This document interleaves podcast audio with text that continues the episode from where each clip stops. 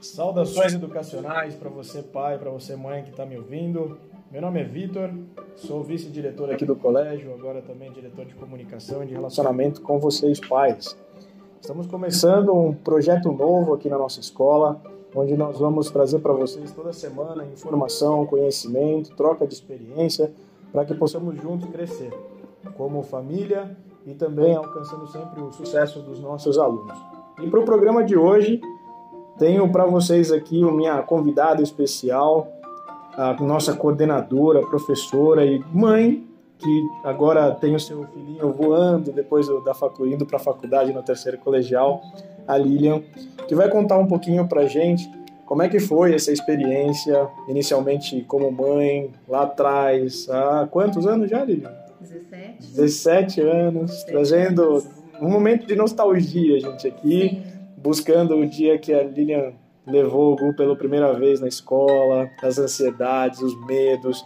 Então, inicialmente hoje nós vamos falando para você, pai, para você, mãe, que está com seu filho vindo para a escola pela primeira vez, aquela coisinha linda, maravilhosa, que está vindo para a escolinha e todos os medos, todos os receios, todas aquelas coisas que muitas vezes a gente nem sabe mais o que fazer. Mas estamos aqui com uma pessoa muito experiente, de novo, 17 anos aí já com essa seara na educação e que vai contar um pouquinho pra gente como é que foi, Lilian. Lá atrás, Gustavo veio para a escola com quantos anos? O Gustavo estava com três anos. Três quando anos. veio para o colégio, isso. E aí, como é que foi isso? Deixar seu cotoquinho piquititico aqui na escola? Ah, foi um processo muito difícil para mim. Porque o Gustavo, para quem não sabe, ele nasceu com fenda palatina. O que, que é isso? É quando nasce com o céu da boca aberto. Ah, ok. Então ele passou por uma série de processos cirúrgicos. E o Gustavo era muito fanho, ninguém entendia o que o Gustavo falava. Era e chegou um momento que o próprio pediatra pedia o tempo todo. Lilian, tá na hora de você levar ele para escola, vai ser super produtivo, ele precisa, a criança gosta de criança.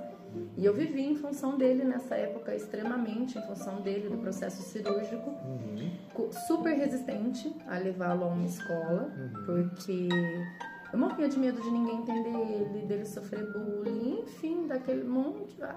Aquele monte de coisa que uma mãe sente, uma família sente, né? Principalmente quando tem uma criança que precisa de um cuidado especial. Uhum. Então, por ordem do pediatra, que ele me obrigou, Sim.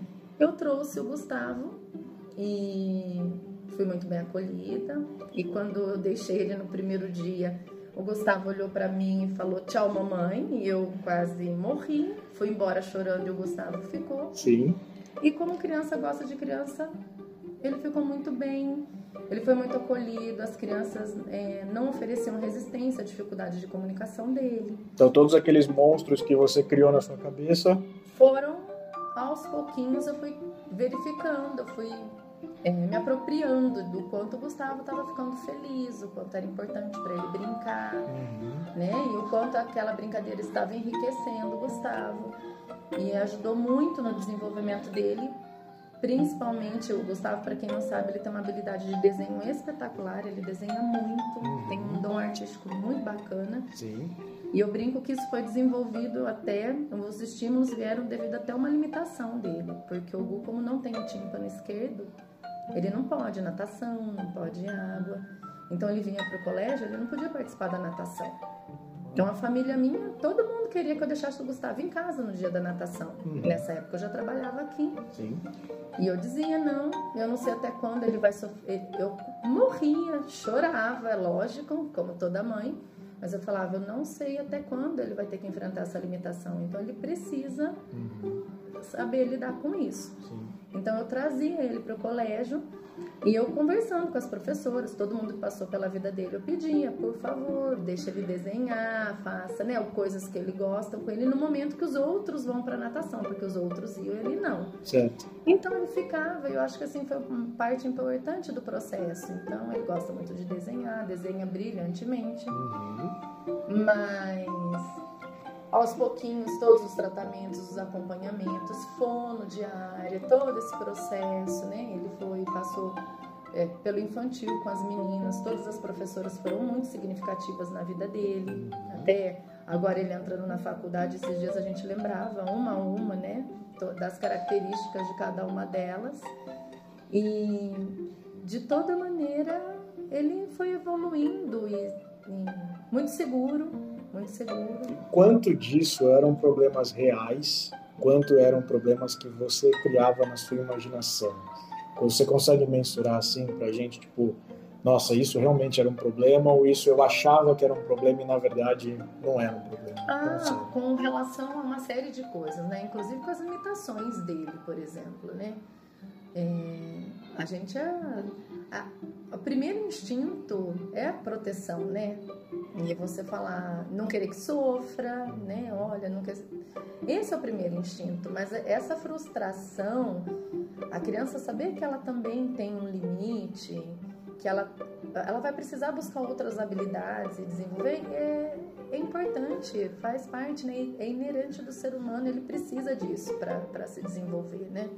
Então, muitas vezes a gente acaba criando muita coisa que o, quando vê, vê na real aqui, ele, o aluno se sai muito bem. Né? Ah, com certeza. E aí são coisas que a mãe fica sofrendo lá fora, achando muitas coisas, sendo que aqui dentro... É, a mãe está criando uma expectativa... Na realidade, a mãe vive a expectativa dela, né? E a criança é outra, né? Na verdade a gente brinca outra vibe, né? É outras, outras expectativas, outras necessidades, né? Eles estão em outro momento. Você ficava naquela, será que meu filho está comendo direito? Será que estão massacrando ele na escola? Aí quando eu chegava em casa, eu falava, filho, e aí, como é que foi? Me conta todos Sim, os detalhes. Sempre? É? Sempre. A gente tem todas as, né? Que participar de tudo, saber como foi tudo.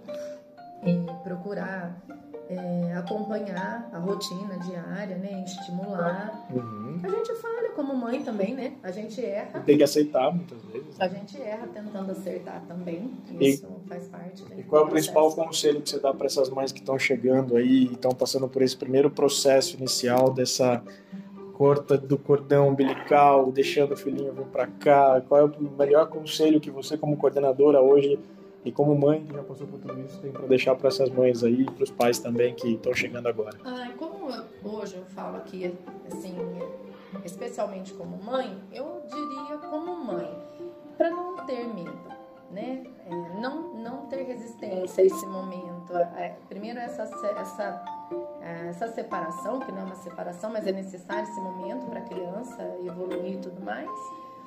Mas não ter medo. É, quem está aqui dentro está aqui porque gosta muito do que faz. Todo mundo tem um olhar muito maternal, muito carinhoso, ao mesmo tempo de ser muito profissional. Eu vivi isso como mãe. Uhum. Então as necessidades do Gustavo sempre, sempre foram atendidas. Né? Não é porque eu sou coordenadora agora que Gustavo já vem muito antes de, de eu ser coordenadora aqui, né? Uhum. Então, para ficar tranquilo, porque quem está aqui quer o melhor para o filho. Legal, é muito bom ouvir isso e de novo a gente está explorando cada vez mais esse meio de comunicação para que a gente possa trazer para vocês essa informação e colocar sempre as portas abertas, estendendo sempre o nosso a nossa casa como escola para a casa de vocês, trazendo a mesma filosofia, trazendo o mesmo trabalho em conjunto para que os alunos se sintam bem, para que com certeza a gente consiga conquistar o nosso principal objetivo lá na frente, que é a alegria e o sucesso deles. Então, Lilian, queria muito agradecer você por esses oito minutinhos que a gente pode bater um papo junto aqui.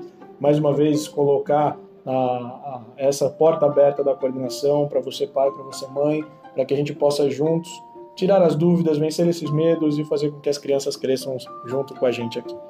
Mais alguma coisa, Lilian? Não, não. Eu agradeço a oportunidade e só gostaria de dizer que eu achei que eu me dispus a falar a respeito da, da história do Gustavo, do meu filho, porque quando a gente vai abordar os pais, né, tem necessidade de um contato mais próximo, esse pai de repente pensa que ah, né, a gente não sabe do que está falando, né? O que a gente não vivencia essa dificuldade.